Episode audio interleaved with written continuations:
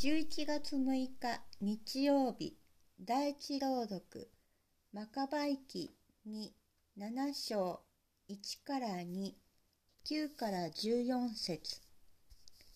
マカバイ記その日7人の兄弟が母親と共に捕らえられ鞭や皮紐で暴行を受け立法で禁じられている豚肉を口にするよう王に強制された。彼らの一人が皆に代わっていった。一体あなたは我々から何を聞き出し、何を知ろうというのか。我々は嘘伝来の立法に背くくらいなら、いつでも死ぬ用意はできているのだ。二番目の者も息を引き取る間際に言。邪悪な者よ。あなたはこの世から我々の命を消し去ろうとしているが、世界の王は立法のために死ぬ我々を永遠の新しい命へとよみがえらせてくださるのだ。彼に続いて三番目の者もなぶり者にされた。彼は命ぜられると即座に舌を差し出し、勇敢に両手を差し伸べ、毅然としていった。私は天からこの舌や手を授かったが、主の立法のためなら惜しいとは思わない。私は主からそれらを再びいただけるのだと確信している。そこで王自身も友の者たちも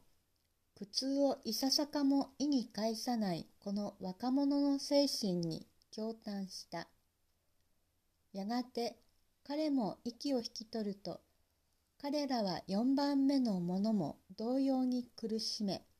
拷問にかけた。死ぬ間際に彼は言った。たとえ人の手で死に渡されようとも、神が再び立ち上がらせてくださるという希望をこそ選ぶべきである。だが、あなたはよみがえって再び命を得ることはない。11月6日日曜日第二朗読テサロニケの信徒への手紙に2章16から3章5節使徒パウロのテサロニケの教会への手紙。皆さん私たちの主イエス・キリストご自身並びに私たちを愛して永遠の慰めと確かな希望と恵みによって与えてくださる私たちの父である神がどうかあなた方の心を励まし、また強め、いつも良い働きをし、良い言葉を語るものとしてくださるように。終わりに、兄弟たち、私たちのために祈ってください。主の言葉があなた方のところでそうであったように、速やかに述べ伝えられ、崇められるように、また私たちが道に外れた悪人どもから逃れられるように、と祈ってください。すべての人に信仰があるわけではないのです。しかし、主は真実な方です。必ずあなた方を強め、悪いものから守ってくださいます。そして、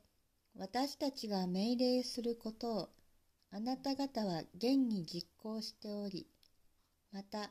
これからもきっと実行してくれることと主によって確信しています。